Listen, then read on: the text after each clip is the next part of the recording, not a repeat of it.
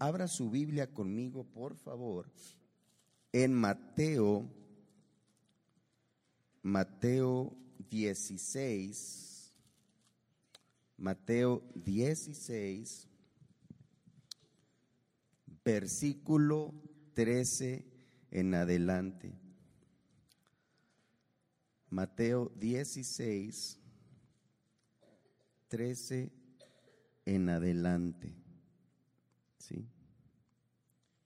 Vamos a leer la palabra en esta mañana en el nombre del Padre, del Hijo y del Espíritu Santo. Viniendo Jesús a la región de Cesarea de Filipo, preguntó a sus discípulos diciendo, ¿quién dicen los hombres que es el Hijo del Hombre? ¿Quién dicen los hombres que es el Hijo del Hombre? Ellos dijeron, unos dicen, ¿verdad?, que eres Juan el Bautista, otros dicen que eres Elías y otros dicen que eres Jeremías y algunos otros dicen que eres un, uno de los profetas. Él les dijo, ¿y vosotros quién diceis que soy yo? Una vez más, ¿y vosotros quién diceis que soy yo? Respondiendo Simón Pedro dijo, tú eres el Cristo, el Hijo del Dios viviente. Una vez más, respondiendo Simón Pedro dijo, tú eres el Cristo, el Hijo del Dios viviente. ¿Por qué no inclinamos el rostro para pedir la dirección del Señor en esta mañana? Señor, te damos muchas gracias en esta mañana, en esta preciosa mañana, Señor en la que estamos en tu casa, Señor, celebrando, Señor, que estamos aquí, Señor, en tu presencia, celebrando, Señor, que todo lo que haces tú, Señor, lo haces con un propósito, Señor. Celebrando, Señor, que tú eres bueno, que tú eres un Dios grande y poderoso. Señor, te pido, Padre mío, que en esta mañana esta palabra, esta enseñanza, Señor, pueda, Señor, hablarnos durante la semana y en el transcurso de la semana podamos meditar en ella, Señor. Te damos muchas gracias en esta mañana, en el nombre de Cristo Jesús. Amén y amén. Ok, hermanos, dice la palabra así, ¿verdad? Si vemos este texto de su, en su contexto, Jesús venía ministrando por un periodo de tiempo y estaba llegando a un punto cumbre de su ministerio, por lo menos en la provincia de Galilea.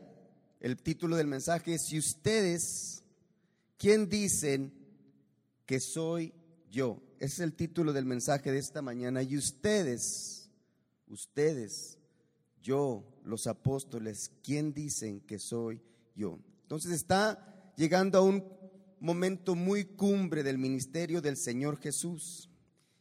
Y los eventos en la vida de Jesús venían preparando a un momento especial, este momento en el que el Señor está ahora con sus discípulos y les hace esta pregunta tan importante para el Señor.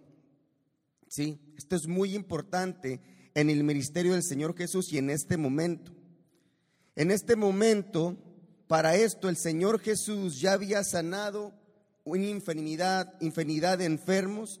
Para este momento él ya había resucitado muertos, había caminado sobre las aguas, había multiplicado los panes y los peces para alimentar multitudes, en una primera ocasión para alimentar a más de cinco mil personas y en una segunda oportunidad a más de cuatro mil, sin contar los niños y las mujeres. Hasta este momento ya había calmado los vientos y las aguas, había expulsado demonios por todos lados y aún sus discípulos realmente en este momento, a través de haber visto todo esto, aún no han entendido eh, con claridad el propósito de Jesús en la tierra. Ellos habían sido testigos en el ministerio del Señor Jesús mientras avanzaba el tiempo mientras él hacía todo este tipo de milagros en presencia de sus apóstoles, enseñándoles la palabra, había ministrado a multitudes, había hablado de la misericordia de Dios, había hablado de un cielo y de una tierra nueva. Y aún hasta este momento, a pesar de tener estos testigos y queriéndolos preparar para lo que venía, aún los discípulos en este momento tenían muchas dudas. ¿Me siguen? A lo largo del ministerio, más de una vez ellos se hicieron preguntas acerca de quién era Jesús. Y vamos a ir ahí avanzando en el mismo ah, ah, libro de Mateo. Váyase al 8, por favor, capítulo 8. En Mateo 8, 27, voy a ir rapidito, vaya adelantando sus paginitas. Vamos a empezar de ahí, vamos a cortar hacia enfrente. En Mateo 8, 27, después que Jesús calma la tempestad, los discípulos se maravillaron y dijeron, ¿qué hombre es este que aún los vientos y el mar le obedecen? Versículo 27, ¿qué hombre es este? Quien con autoridad abre su boca y elementos de la naturaleza obedecen al sonido de su voz. ¿Y cómo no le iban a obedecer si Él es el creador de la vida, si Él es el creador del universo, Él es el creador de los elementos? Pero sus discípulos que Él estaba preparando decían, pues ¿quién es este? En ese momento creían ellos, creerían ellos que era el Mesías prometido, pues tenían dudas. ¿Y cómo no, verdad? No entendían lo que estaba pasando. Tengan en mente que este grupo de personas o los judíos tenían en mente que el Mesías prometido iba a ser una persona que los iba a liberar físicamente de lo que estaba sucediendo en ese momento. Estaban siendo gobernados por los romanos. Tengan en mente eso. Ellos son judíos esperando a ese Mesías. Isaías, si que quedes ahí en Mateito, Isaías 43 dice la palabra, voz que clama en el desierto, preparad el camino. Dele vueltecita a Mateo 11:3. Juan el Bautista está en la cárcel y él mismo, lo comenté la, la semana antepasada, él mismo tiene dudas. Juan el Bautista era el introductor del Mesías, el que iba a preparar el camino, como lo dice Isaías 43. Él fue el introductor al Mesías, el que había de preparar el camino. El mismo Juan el Bautista fue el que vio los cielos abrirse y vio al Espíritu Santo descender como paloma sobre él. Él mismo escucha la voz de Dios que dice, este es mi Hijo amado en quien yo tengo complacencia. Oye Juan, ¿Cómo no sabes si es el Mesías? Si tú lo introdujiste al pueblo de Israel. Tú escuchaste decir, Juanito, él es mi hijo amado, Juan. Tú lo escuchaste decir eso. ¿Cómo que no entiendes si es el Mesías o no? Pero Juan, pensando como humano, y como judío tenía preguntas. ¿Sí? Me imagino que Juan, que fue el introductor al Mesías, que dijo, este es el Cordero de Dios que quita el pecado del mundo. Él se preguntaba cada vez encerrado en la cárcel, si yo fui el introductor de él, yo fui el que lo anuncié cuando él llegara, ¿por qué yo estoy en la cárcel?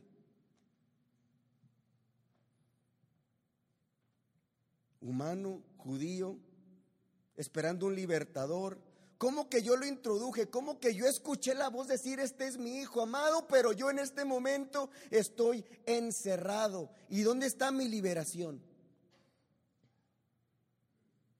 Había dudas. ¿Me siguen? Tiene vueltecita al capítulo 12, versículo 23. De este mismo evangelio, vemos que toda la multitud estaba asombrada y decían, 23, 12, 23. ¿Será este aquel hijo de David? En otras versiones dice, ¿será este con, símbolo de pregunta, de question mark? Dice, ¿será este el Mesías prometido? Decía la multitud. ¿Sí lo están viendo ahí? ¿Será este el descendiente de David, el que, que estaría en la genealogía de David? Lo que está escrito en los profetas, en las profecías de Israel. ¿Será este el Mesías? Mateo 14, 33, dele vueltecita. Después Jesús calmó la segunda tormenta. Y sus discípulos tuvieron en ese momento una revelación divina. Hasta ese momento, dice la palabra 14:33. Entonces los que estaban en la barca vinieron y le qué? Le adoraron. ¿A quién? A Jesús, diciendo, verdaderamente revelación de Dios a sus discípulos, eres el Hijo de Dios. Ha pasado todo esto y en este momento, sin embargo, si regresamos al texto original, dos capítulos después, vaya conmigo al 16 en un lugar fuera de Jerusalén. Ahorita vamos a poner un mapita a ver si se ve por ahí. A Cesarea de Filipos, fuera de Jerusalén, al norte de Galilea, ¿sí? del área de Galilea, a ver si no, no se va a poder ver ahí. Pero bueno, aquí mire, en esta parte es oscurita aquí, que es como un verde, aquí se encuentra, bueno, ahorita lo ponemos. Judea, Samaria, ¿sí? En esta parte de aquí se encuentra Galilea, aquí se encuentra Capernaum, es donde vivía, entraba y salía el Señor Jesús con sus discípulos. Recuerdan, el Mesías tenía que, eh, bueno, el, Jesús era Galileo, recuerdan, se le llamaba Galileo porque vivía o nació en Nazaret, era de Nazaret, que está dentro de Galilea. ¿sí? Acá en esta área se encuentra un área que se llama Iturea, Tiraconite, y en la parte norte de Galilea se encuentra Cesarea de Filipos, que se le da este nombre para distinguirla de esta área, este es el mar, de esta área donde se encontraba Cesarea Marítima, que hemos estado aprendiendo acerca de ella, porque ahí se encontraba Cornelio, ¿recuerdan? Cornelio se encontraba en Cesarea Marítima, en el capítulo 10 de Hechos, lo aprendimos la semana antepasada. Y en este momento Jesús sube con sus discípulos a Cesarea de Filipos. ¿Sí vamos bien? que se le dio este nombre para distinguirla de la, de la Cesarea Marítima. Este es un lugar al norte de Galilea, a las faldas del monte Hebrón. Después les voy a enseñar acerca de eso. Conocida por ser influenciada por el paganismo, donde había un monumento de mármol ah, construido en honor de Augusto César. Escuche y, y entiende estos datos pequeños un lugar donde había altares de dioses paganos en el norte de Galilea, en el mero norte, hacia el norte de Jerusalén. Jerusalén está muy lejos de ahí. Los griegos construyeron ahí un altar al dios Pan, que es el dios de la naturaleza. ¿Sí? Entonces esta área está totalmente afectada, afectada por el paganismo. ¿sí? Para aprender un poquito de la geografía de Jerusalén. Voy a estar enseñando mapas en el transcurso que vayamos avanzando con la enseñanza de hechos, para ir entendiendo de repente, oh, estaba en Jerusalén, oh, salió a Galilea, oh, fue a Cesarea, oh, está en Cesarea de Filipos, oh, bajó hasta Idumea, oh, bajó a Samaria, ¿sí? En los tiempos de Jesús, escuche esto, porque también hemos leído bastante de, de Herodes, ¿verdad? había diferente Herodes, ahorita se lo voy a explicar poquito. En los tiempos de Jesús, después de la muerte de Herodes, en Israel fue dividida en tres partes. En tres partes entre los hijos de Herodes, es lo que estaba viendo aquí. No sé si se ve aquí tres colores diferentes. Este es uno, este es otro y esta parte arriba es, otro. Esos, ese territorio fue dividido en tres partes entre los hijos de Herodes el Grande que había fallecido. Ellos eran ah, Herodes Arqueleo, ¿sí? Que era esta parte. Herodes Antipas, el que mató en el capítulo 14 a Juan el Bautista. Herodes Antipas y Herodes Felipe, que fue el que gobernaba esta área de aquí, por eso el nombre de Cesarea de Filipo. Después usted va a escuchar de un Herodes Agripa, que este fue nieto de Herodes el Grande, y lo vamos a ver en Hechos. Y más adelante usted va a escuchar, ya en los últimos capítulos de Hechos, Herodes Agripa II, que era bisnieto de Herodes el Grande. En la Biblia se mencionan cinco Herodes. ¿Sí? Para que vamos, de repente leemos Herodes y no sabemos cuál es, pero vamos a ir aprendiendo. A lo mejor uno sí, qué bueno. Y si no, se los voy a ir a estar explicando. Cesarea de Filipos estaba hacia el norte de Galilea, como lo acabo de mencionar, en el área de Iturea. ¿Sí? Recuerden que Samaria era un lugar que los judíos de Jerusalén, un área donde eran judíos mestizos, recuerdan que se los enseñé, no los veían con buenos ojos y enseñé perfectamente cómo Jesús preparó el camino con la samaritana, ¿verdad? Ellos rodeaban a Samaria para llegar a este lugar donde Jesús y los discípulos salían, a Capernaum, rodeaban esta área. Jerusalén está en la parte de abajo, ¿sí? Y veían con malos ojos a los samaritanos.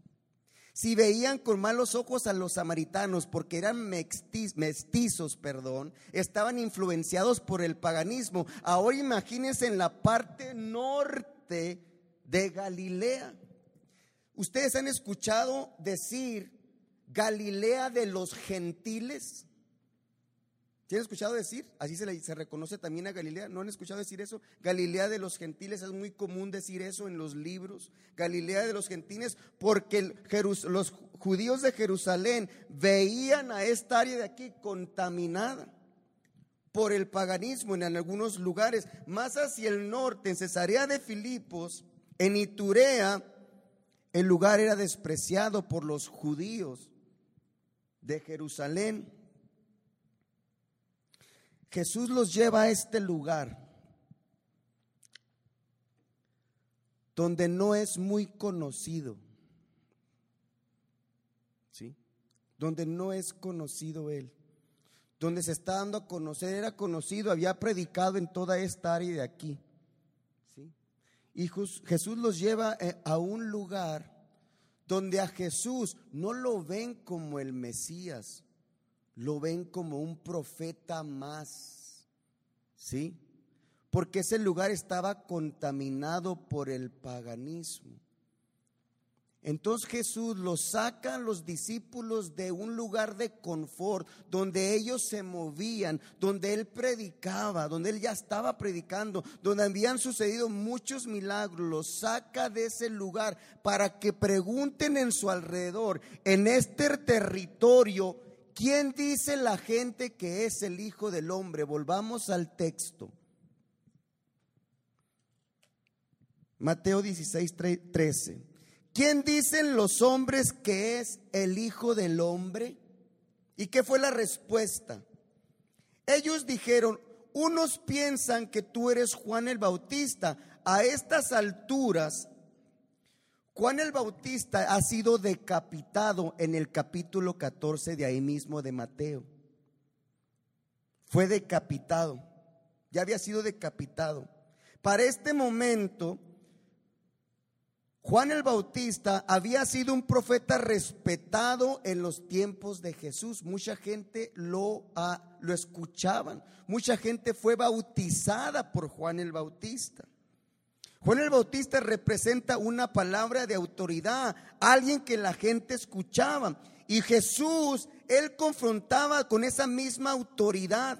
Se paraba delante de los maestros de la ley, delante de los fariseos. Y les decalaba la palabra con autoridad. Entonces la gente de esa región pensaba que tal vez era Juan el Bautista que había resucitado. ¿Me siguen? ¿Quién dicen la gente que es el Hijo del Hombre? Bueno, unos piensan que eres Juan el Bautista, pero Juan el Bautista solamente anunció el reino. Jesús es mayor que Juan el Bautista porque Jesús es la puerta que abría el reino de los cielos. ¿Cuántos dicen amén? Entonces la gente puede tener una idea al respecto de Jesús en esa área, pero esa idea era pobre, era vaga. ¿Sí?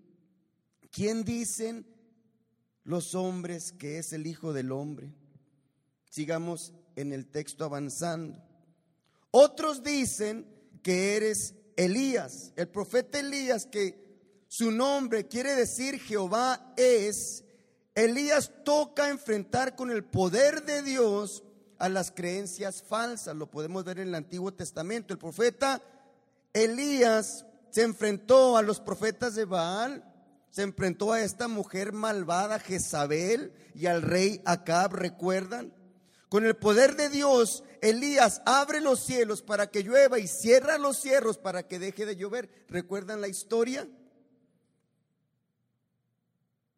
Ora para que Dios descienda fuego del cielo para consumir el holocausto y así el pueblo creyera que Jehová era el Dios verdadero. Esto se encuentra en Primera de Reyes 18:38. Dice, entonces cayó fuego de Jehová y consumió el holocausto, la leña, las piedras y el polvo, y aún lamió el agua que estaba en la zanja.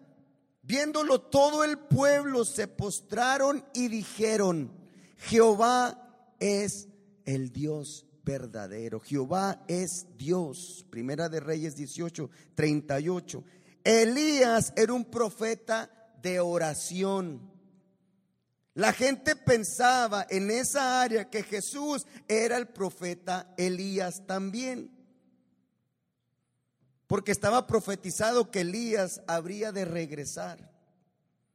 Pero Jesús es superior a Elías y Jesús es superior a Juan el Bautista.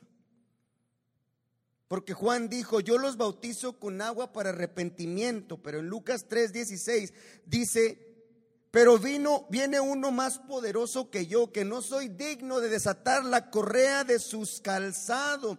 Él los bautizará con Espíritu Santo y fuego. Jesús es superior al Bautista y Jesús es superior al profeta Elías, mas la gente pensaba que tal vez en esa área de Cesarea de Filipos Jesús era uno como ellos o era uno de ellos. Dice sigue siguiendo el texto. Y otros dicen que eres Jeremías o algún otro profeta. Jeremías anunció el juicio, pero a la vez anunció un nuevo pacto. Jesús anuncia el juicio y la condenación, pero también anuncia el anuncia, perdón, el nuevo pacto de salvación y dice: Esta sangre es la sangre del nuevo pacto, recuerdan en la cena del Señor, que se derrama para salvación sobre muchos. Jesús trasciende a todos ellos, pero Jesús y sus discípulos se encuentran en un lugar fuera de Jerusalén donde la gente tenía una idea vaga de quién era el Señor Jesús en ese momento. Y los lleva allá para que pregunten. Ahora, en nuestro contexto de hoy en día, 2023, surge una pregunta también. ¿Qué dice la gente hoy en estos días de quién es Jesús? Allá afuera. Aquí lo entendemos perfectamente. ¿Quién es Jesús, nuestro Dios, nuestro Salvador? Pero la pregunta es, como Jesús los lleva a un lugar distante a Jerusalén, donde estaba rodeado por el paganismo, donde estaba rodeado de otros dioses. Jesús lleva a sus discípulos, esta es la misma cosa como los ve ahorita sus caritas. Allá afuera está el mundo, allá está afuera, está feo, lo acaba de decir mi hermana Hildamar. La pregunta es, ¿quién dice la gente en este tiempo que es Jesús de Nazaret? Mucha gente dice que Jesús sí existe efectivamente. Jesús sí existe pero, existe, pero también existe la Virgen María, la Madre de Dios, que es la que conecta todo un pueblo de millones de católicos con Dios. Sí existe Jesús, pero también María existe. Y es alabada y es respetada. Y aún así es predicada para que otros crean en ella como la Madre de Dios. Si María es la Madre de Dios, si Jesús es Dios y María es la Madre, ¿quién será más importante a la luz de la humanidad católica romana?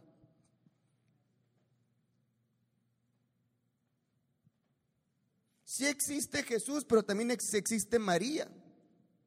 Sí existe Jesús, pero ahorita lo más importante es pelear por los derechos de la mujer. Sí existe Dios, pero ahorita eso ahorita lo vamos a poner a un lado. Ahorita hay que pelear con todo para tener una igualdad, para que la mujer sobresalga, que se le llama el feminismo. Sí existe Jesús, pero ahorita eso no es importante.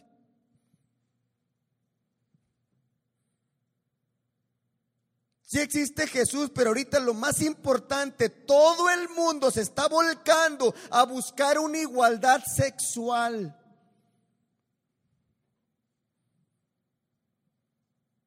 Sí existe Jesús y el Jesús es el Jesús de mis padres, pero ahorita eso no importa, ahorita yo quiero pelear por los derechos.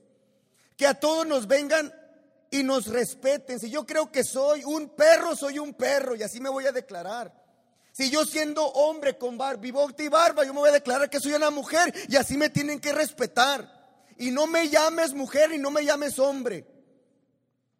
Si existe Jesús, pero yo estoy peleando por esos derechos.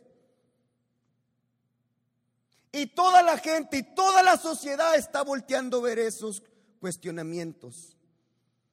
Y muchas iglesias y muchos pastores están, están, respaldando esas creencias diabólicas y malvadas. ¿Quién dicen que es Jesús de Nazaret ahorita 2020 allá fuera? Si existe Jesús, pero eso no es importante ahorita. Vamos a hacer una, vamos a hacer un parade Vamos a convocar a todo el movimiento gay y lesbianismo y tantas letras para pelear que se nos respete y que podamos encontrar una iglesia donde nos dé nuestro lugar también. Si existe Jesús y Jesús me tiene que amar así como soy.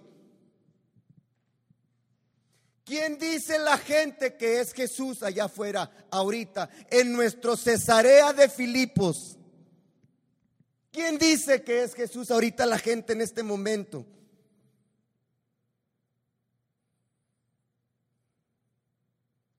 Si existe Jesús, pero ahorita lo más importante es llegar a un acuerdo con el gobierno por si acaso viniera una pandemia mundial, una segunda pandemia mundial, ¿cómo le vamos a hacer? Olvídate de la iglesia, la iglesia la van a cerrar. Vamos a tener que quedar en casa, olvídate de eso. Si existe Dios, pero ahorita hay que pelear con el gobierno. Vamos a votar por un nuevo presidente para que cambien las cosas. Pueden voltear y volver y venir miles de presidentes y todo se va a ir volviendo a lo mismo. Léase Mateo 24. De repente queremos que haga cambios. Pero eso para nosotros como creyentes no es lo importante. Lo importante es entender que en un momento vamos a llegar a cuentas con nuestro Dios, con nuestro Rey y Salvador, y vamos a estar delante de su presencia para decir y ser cuestionados qué hemos hecho, cuando te envía a mi Hijo amado a morar por ti, a morir por ti en la cruz del Calvario. ¿Qué hiciste con ese precioso sacrificio en la cruz?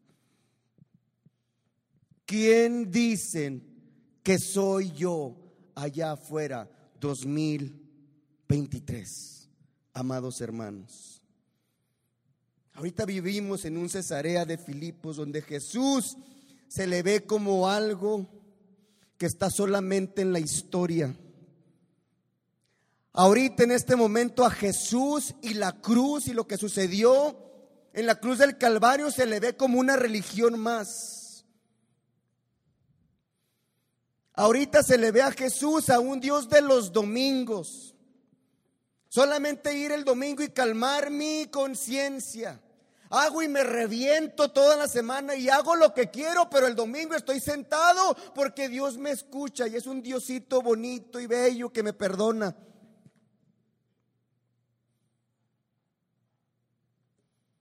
La iglesia de los domingos es algo vago. Jesús es algo que, se, que sucedió hace dos mil años, pero ahorita no tiene que ver nada. Ahorita hay otras cosas más importantes. Porque ustedes, la iglesia y el, el, pueblo cristiano sigue diciendo, hablando de una venida de Cristo y nunca ha pasado nada. Mi abuelita me decía, mi bisabuela me decía y no ha pasado nada. Y en estos momentos lo siguen diciendo que Jesús viene en las nubes y no pasa nada. Eso es lo que cree el mundo allá afuera. ¿Quién dicen que es Jesús de Nazaret allá afuera?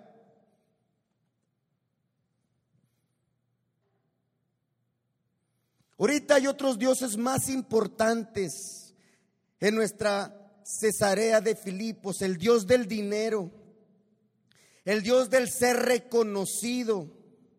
Si no vean tantas redes sociales, que las personas se quitan y se ponen y lo quieren enseñar. Se quitan y se ponen por todos lados y quieren enseñar. La gente quiere ser reconocida por una mujer bella, por un muchacho musculoso, por una persona que se ve bien. La gente quiere ser reconocida, es un Dios a eso. Hacen de esas costumbres o esos malos hábitos un Dios. El Dios de la prosperidad. Si tienes, eres alguien en la vida. Si no tienes, no eres nada. El éxito es a través de tus logros. La bendición es a través de tus logros. No de lo que eres en Cristo o en Dios. El Dios de la aceptación. Si no eres aceptado, la gente se suicida.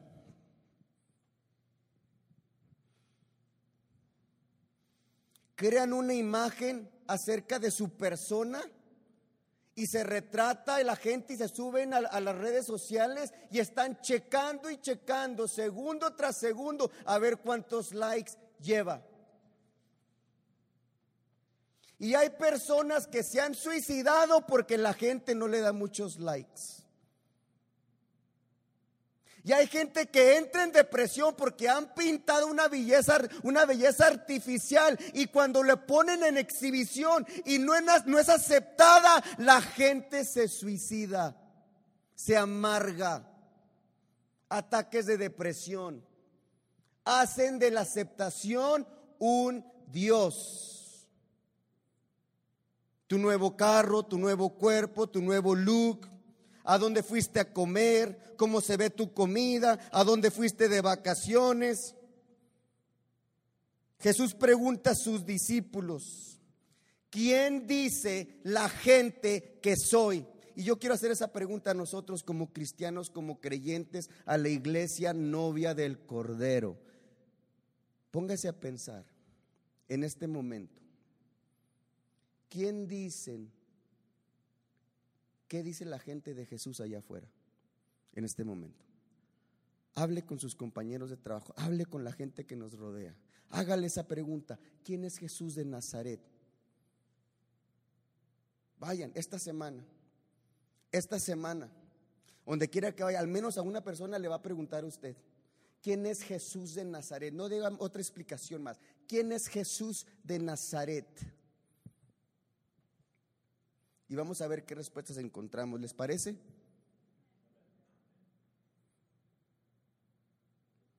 Pero Jesús lleva a sus discípulos a esta área donde Él conoce la respuesta. Y esa no es la respuesta que a Él interesa, porque Él sigue siendo Dios.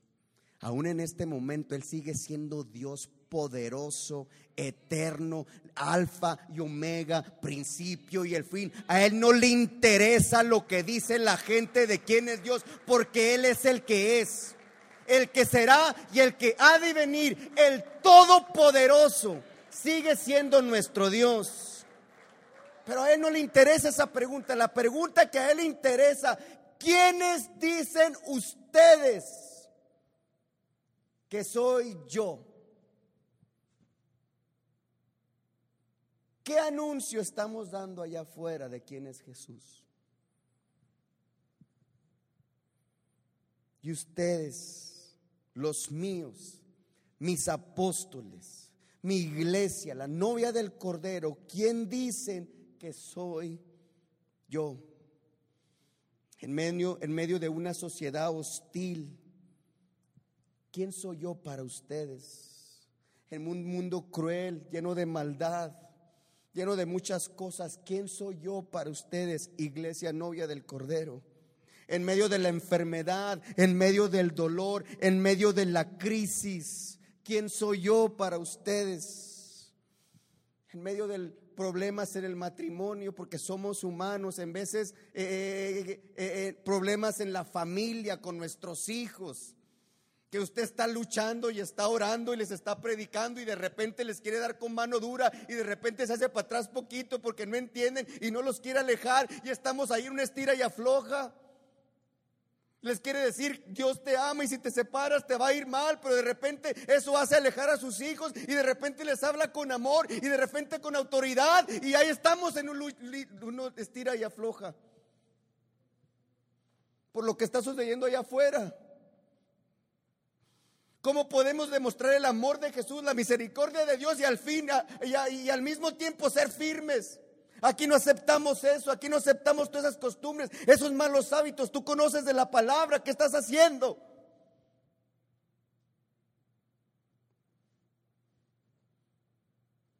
y luchamos y oramos.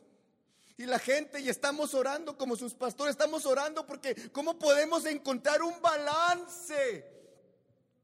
Para predicar el Evangelio Santo, una buena doctrina y con todos estos movimientos, que cuando se, se predica de esta manera los jóvenes se alejan. ¿Cómo encontramos un balance para no alejarlos? De que si sigues en esa vida te vas a ir al infierno.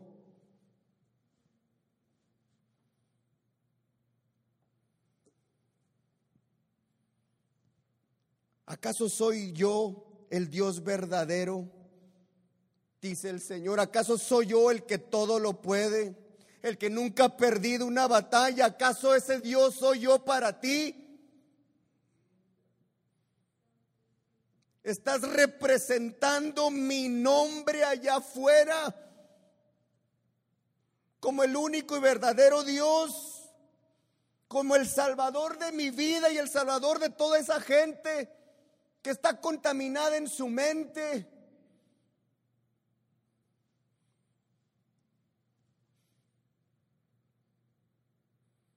Tal vez no estamos en el mejor momento de nuestras vidas.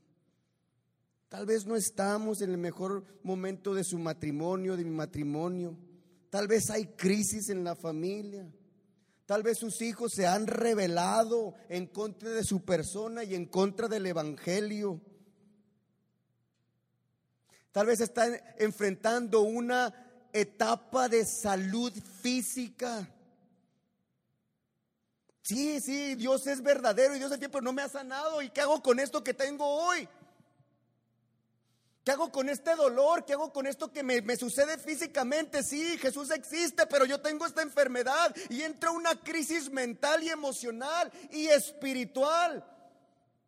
¿Cómo le hago para avanzar y seguir creyendo si me duele?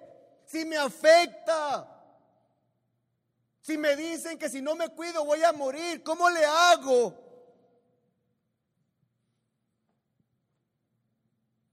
Que nos cuesta entender que estamos aquí de pasadita. esta no es nuestra morada. Aquí no va a terminar nuestra mente, nuestro corazón, nuestra alma. Este no es nuestro final. Este mundo va a volver al polvo. Allá arriba está donde no está nuestra morada. Allá arriba en el cielo. Allá es donde quiero llegar, donde queremos llegar.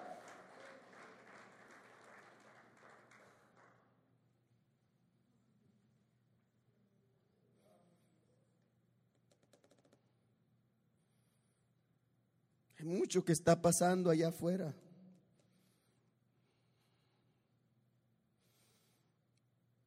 Hay muchas cosas que afectan nuestra vida.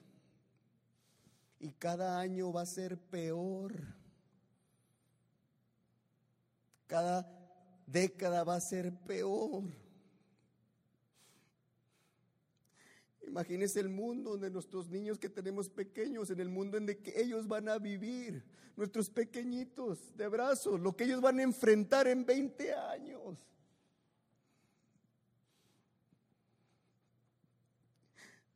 Vea las noticias, la sociedad, imagínense lo que ellos, si Jesús no viene antes, lo que van a enfrentar en las escuelas, en la sociedad, los movimientos que se van a levantar.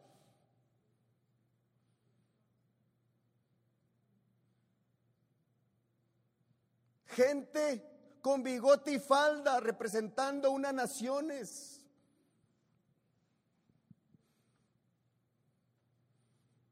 Eso es lo que viene. Que se paren ahí enfrente y que, y que me, me prohíban hablar en contra de la igualdad sexual. Eso es lo que viene. O paras o te encarcelamos y estaremos en la cárcel probablemente. Eso es lo que viene. Si así está ahorita, imagínense cómo va a estar en 20 años. Si Dios lo permite, que yo espero que me lleve pronto.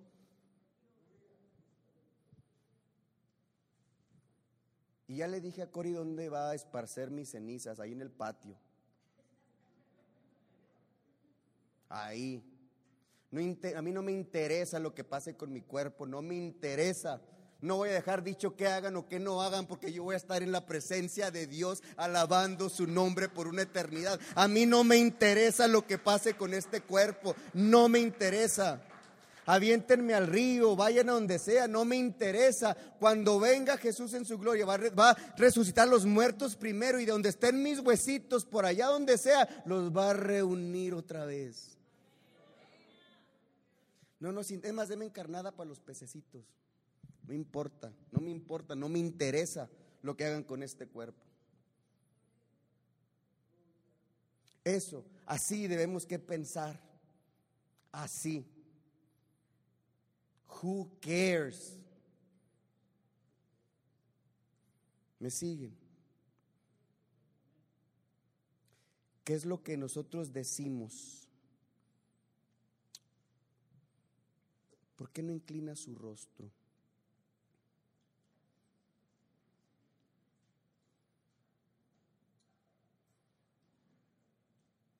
En medio de toda esta confusión e incertidumbre, en una sociedad donde no conocen a Jesús de Nazaret, donde Dios no es prioridad, pero nosotros decimos lo que dice el versículo 16, respondiendo Simón Pedro dijo, tú eres el Cristo Tú eres el Mesías prometido. Tú eres el Hijo del Dios viviente. Mi Rey y mi Salvador. Aunque el mundo se caiga a pedazos y crezca la maldad y crezcan todas estas cosas que he mencionado recientemente, yo voy a creer en la esperanza de Dios, voy a creer en sus promesas porque ando por fe y no por vista. Porque creo en la palabra de Dios que dice, porque no nos ha dado Dios un espíritu de cobardía, sino de poder, de amor y de dominio propio. Creo en las promesas que Dios que ha dicho, Él no es hombre para que mienta, ni hijo de hombre para que se arrepienta. Creo en la palabra que Dios de Dios dice, será bendita la morada del justo, incluyendo a sus hijos y a mis hijos. Voy a ser salvo yo y va a ser salva toda mi casa. ¿Cuántos dicen amén?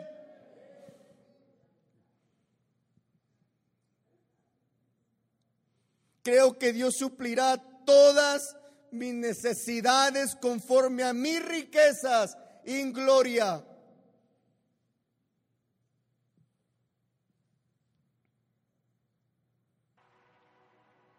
Creo en la palabra que Dios dice que aunque pase por el valle de sombra y de muerte, no temeré mal alguno porque tú estarás tiempo futuro, estarás conmigo. Solo en tu paz, porque tu luz siempre me guiará. Bendito sea tu nombre. Si usted quiere venir acá o ahí sentaditos, está bien. Lo único que quiero que yo medite el día de hoy, medite, medite, medite. En cómo hacer un plan para abrazar a nuestros familiares, a nuestros hijos, a cómo hacer un plan, cómo encontrar un balance y oremos juntos en lo que va de los días, en lo que va de las semanas, en cómo encontrar un balance donde podamos presentar a un Dios salvador, a un Dios de poder, de misericordia, pero también presentarlo de alguna manera que Él también es un Dios justo y es fuego consumidor.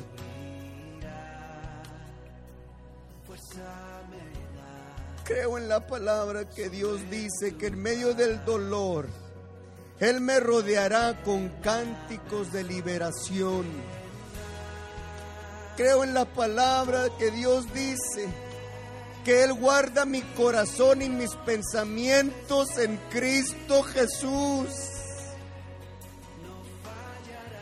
Creo en la palabra que aprendimos esta semana. Yo soy Jehová tu Dios, quien te sostiene de tu mano derecha y te dice, no temas, yo estoy contigo. Yo te ayudo. Bendito sea tu nombre. ¿Quién digo yo que es Jesús? ¿Quién dice usted que es Jesús allá afuera?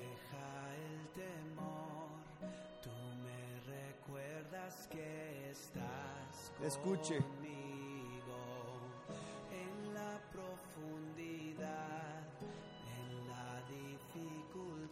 Escuche. Escuche.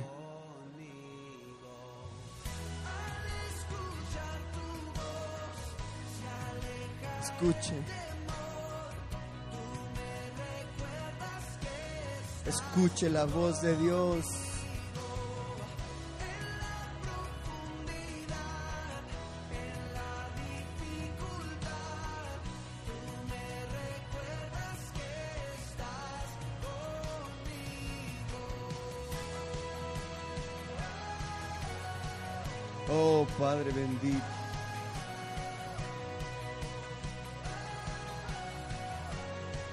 En medio de la oscuridad, Él resplandece. En medio del dolor, Él triunfa. En medio de la incertidumbre, Él nos trae claridad a nuestras vidas.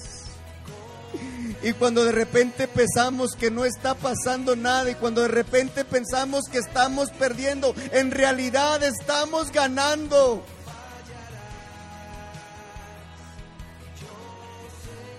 Oh bendito sea tu nombre esta mañana.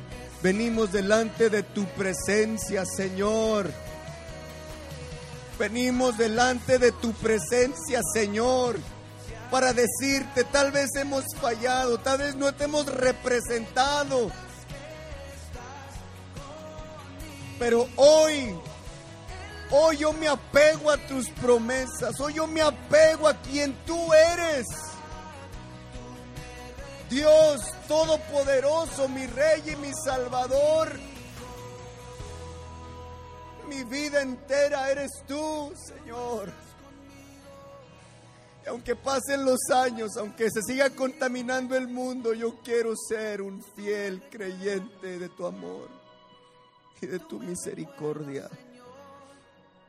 Y seguimos avanzando y seguimos peleando. Aunque se levante guerra contra mí, no temeré mal alguno. Aunque se levanten cosas contra la iglesia, aunque se levante gente contra tu propósito, vamos a seguir peleando y vamos a seguir avanzando. Démosle gracias al Señor en esta preciosa mañana de victoria. Porque mientras Dios siga hablando a nuestras vidas, hay victoria. Mientras Dios siga caminando delante de nosotros, no vamos a perder ninguna batalla. Ese es el Dios quien yo digo que es Jesús. y el que seguiré predicando hasta que mis ojitos se cierren en este mundo y pueda disfrutar de su presencia para siempre. Seguiré predicando de este amor de Dios y de Jesús de Nazaret, mi Rey y Salvador.